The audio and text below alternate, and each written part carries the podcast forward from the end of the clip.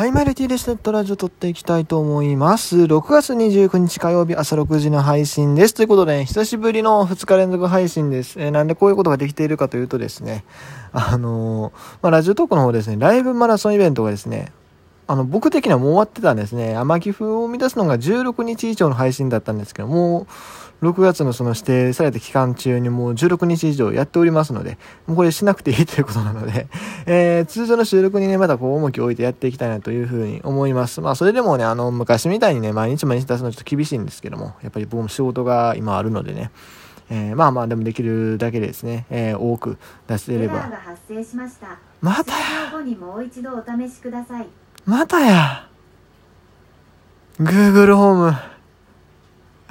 これもう今日はカットしてないです。あのね、もう昨日も、あ、昨日はね、僕、公開収録でやってたんですよあの、フレッシュオールスターのやつの収録を、公開収録でやってたんですけども、実はあれ2本、2本目っていうか撮り直してて、1回目、ちょうどまたこの1分ぐらいのタイミングでですね、Google ホームが勝手に反応しよってですね、それでね、やめざるを得なくなったんですよ。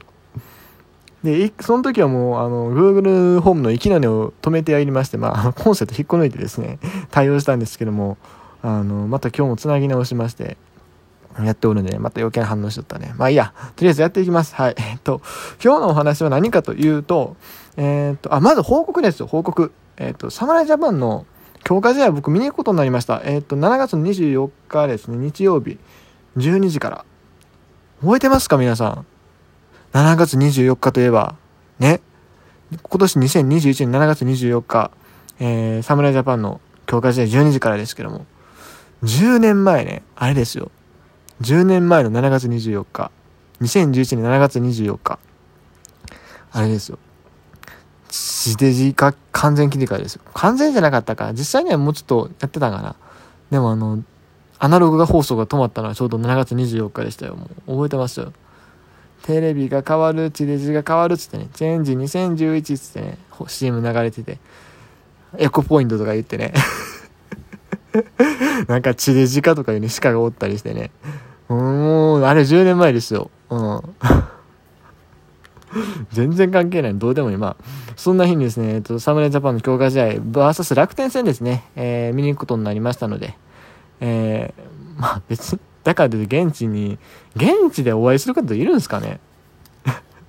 もしいらっしゃったら事前に連絡くれたらね、会いますけども、多分いないでしょ あの、宮城の方まで僕は遠征行きます。えっ、ー、と、ちょっと東北旅行っていう形にしたいんですけども、どうなるかちょっとわからない。はい。あの、東北には僕あんまり行ってないので、大学生のうちに。一回だけなんですよ。本当にもうその宮城の球場行って終わったぐらいの旅行しかしてないので、もうちょっと本格的に東北地方見たいなっていう思い、特に岩手と秋田をね、僕ね、あの、泊まったことがなくて、日本全国ほとんどの県に、あの、住んだことがあるか泊まったことがあるかのどっちかの状態になってるんですけども、岩手と秋田だけマジでないんですよ。だから、あそこ両方泊まりたいんけどね、東北バカでかいからね、そんな簡単にできるもんじゃないんですよ。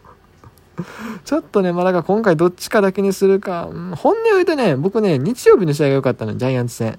ただ、ナイターで、翌日僕普通に仕事あるから、ちょっときついなって、まあ、仙台からね、あの、新幹線乗っていけば、全然、翌日仕事前に帰ることもできるし、まあその日の終電って言ってもあるにはあったんですけども、ちょっとやっぱこれリスキーなんで、はい。まあ、あの、まあ、有給とか言ってもね、なくはないんですけども、ちょっと今回は、えー、やめとくことにしました。はい。ということでね、えーと、まあ、3泊4日でもし旅行するとしてね、ちょうど3日目にね、宮城ってね、僕的にあんま好ましくないんですけど、まあ、とりあえずそういう形でいいことになりました。えー、しっかりその試合のね、レビューもね、またね、あの、仙台のホテル、仙台にその日泊まるかなどうか分からへん。福島のとこにおるかもしれへん。ちょっと分かんないですけど、まあその時はその時はまあこのレビューをね、まだ出したいなというふうに思っておりますので、よろしくお願いいたします。ということでね、えー、今日の本題ですよ。マイナビオールスター、東京オリンピックのね、組み合わせが決まったっていう話もあるんですよね。それもちょっと見ますか？オールスターの話をしようと思ったんですけども、オリンピックのね、えー、っと、組み合わせがどこだ？初戦がドミニカなんですよね。初戦がドミニカでグループ A で、えっ、と、グループ A がドミニカと日本と、あともう一個どこですか？どこですか？えーと、メキシコか。ドミニカとメキシコですね。はいはい。ドミニカは、あ MLB メジャーのフリーエージェント組が中心ということで、えー、まあ、結構いろいろ、まあ僕メジャーの選手よくわかんないなんとも言えないんですけど、いろいろいます。あ、フランシスコいるんですね、ジャイアンツの。元ジャイアンツのね、あの、落球、落球したフランシスコ。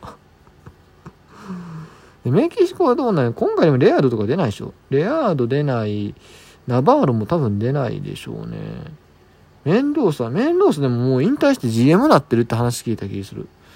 誰がいるんでしょうね、メキシコ代表。ちょっと今回も調査しませんが、まあそんな国々と一緒にやるということになったそうです。えっ、ー、と、初戦は福島あずま球場ということで、えー、まあしっかりね、勝ってほしいなというふうに思いますが、まあその前の、その4日前の試合でね、僕見ることになりましたので、はい、しっかりまた見ていきたいなというふうに思います。さて、それではね、今日の本題、オールスターのね、ファン投票の結果、確認していきましょう。まずは、ピッチャー、セリーグ、えー、は、先発が森下ですね。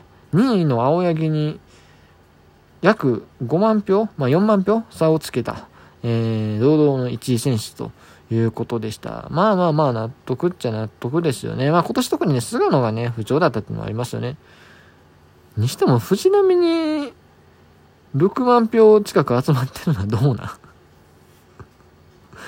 えー、次、えー、っと、パリーグパリーグの先発。パリーグは宮城くん来ました。宮城大名人ね。田中マーに2倍の差をつけてますからね。田中マーと吉信合わせても22万5千、22万5千票か。うん。ですよ。宮城くん1人23万票ですからね。えぐいって。うん。そして中継ぎ、セリーグは岩崎ですね。ここね、山崎朝樹とね、こうデッドヒートだったんですけども、えー、岩崎が制してしまった。っていう言い方がいいかな。あの、二人ともね、侍ジャパン選ばれてるからね、あんまね、出てほしくないんですよ。やっぱり。あの、うん、シーズンでもそれなりに投げてるし、出てほしくなかったんですけども、僕は安崎の方に入れてた。ね、安崎の方がスター性もあるかなと思ったんで入れてたんですけども。うーん、ちなみに3位中川なんでね。ちょっとね、今回マジでオリンピック出る選手だけちょっと勘弁してやってほしかったなって思うんですよね。うん。ちょっと調整当番ってわけにもいかんからね、オールスターほんまのガチで、お祭りやからね、ちょっとそこの雰囲気がね、うん。で、パ・リーグの方は、え本日藤川球児の記録に並びましたという平海馬、え34万票堂々の1位選手でした。はい。えー、抑え、抑えは、セリーグ、ここもデッドヒートを制したのは、阪神、ロベルト・スアレスでした。栗林とほんまに7000票差ですね。まあ、栗林も選ばれるでしょうけどね。あのかん選手間投票とか、あとは、えー、まあ、監督推薦とかでね。逆にスアレスはファン投票で入ってないとちょっと厳しかったと思う。外国人って結構出にくいから。うん。特に阪神の場合は一塁でマルテが出てるんでね、そういうのもあって、はい。で、パリーグの抑えが松井裕樹、32万3000 えぐいな。2位の増田に20万票近く差を、ごめん、20万票以上か差をつけてるっていうね。うん、えぐいですね。で、えっ、ー、と、キャッチャーが、シリーグ梅野龍太郎33万8000票と、パリーグが森友哉30万7500票。まあまあまあまあまあ。ここもまあ、妥当かな。まあ、木下、木下は正直今年はいいんやけども、まあまだね、イメージ的にはやっぱ梅ちゃんの方が上っていう、イメージはファン皆さん持ってますからね。うん。まあでも木下も今年は選ばれるでしょうね。あと多分大城か中村か、まあここどっちかなってなるかな。うん、本番、てか監督推薦の中でね。えー、で、パリーグの方はまあ、まあ森と海以外はちょっとなかなか選びづらい。誰選ぶんやろね、オールスター。森と海以外多分あと一人は普通選ぶと思う。選ばへんかもな。去年、去年じゃ一昨年ね、確かにこの二人しか選ばれなかったんですよ、パリーグ。実際妥当なんよな、それで。まあ、強いて言うならオリックスの伏見あたり選ぶかどうかですけどね。はい。で、えっ、ー、と、一塁が、えっ、ー、と、マルテ。なんでウィーラーちゃうねんって感じがするんですけど、まあ、ウィーラーあんまファーストに出てなかったからかな。うん。っていうところで、まあ、マルテが選ばれました。まあ、マルテも全然いいんですけどね。えー、で、え、パリーグの方は山川穂高になっておりますと。いうことで。え、続きまして、セカンド。セカンドはこう、菊池じゃなくて山田ですとか。おー。ここ、今年は菊池ちゃうのって思うんですけど、まあ山、まあ、山田はね、ホームラン打ってるからなんやかんやで結構打ってんすよ。うん。打率はあれだったとしてもね。で、えー、っと、パリーグのセカンドが浅村ですね。えー、25万票と。中村翔吾もまあ悪くはないんですけども、いいんですけど、今年全然。だっていつも突っ込みたくないね。このスパンジェンバーグがセカンドでノミネートされてるのね。そして、えっ、と、サードが、はえっ、と、セリーグが村上26万票。ちなみに2番手が大山20万票。えー、岡本が13万票でした。はい。まあ、村上はでももうなんだろう、こう、チームのとかじゃなくても、球界のスターって感じだからね。で、えー、っと、パリーグの方はおかわりくんですね。こう、マッチとおかわりで競ってる。うーん。まあね、あんまりみんな調子良くないからね、パリーグの方は。まあ、セリーグもそんなに調子良くないか。うん。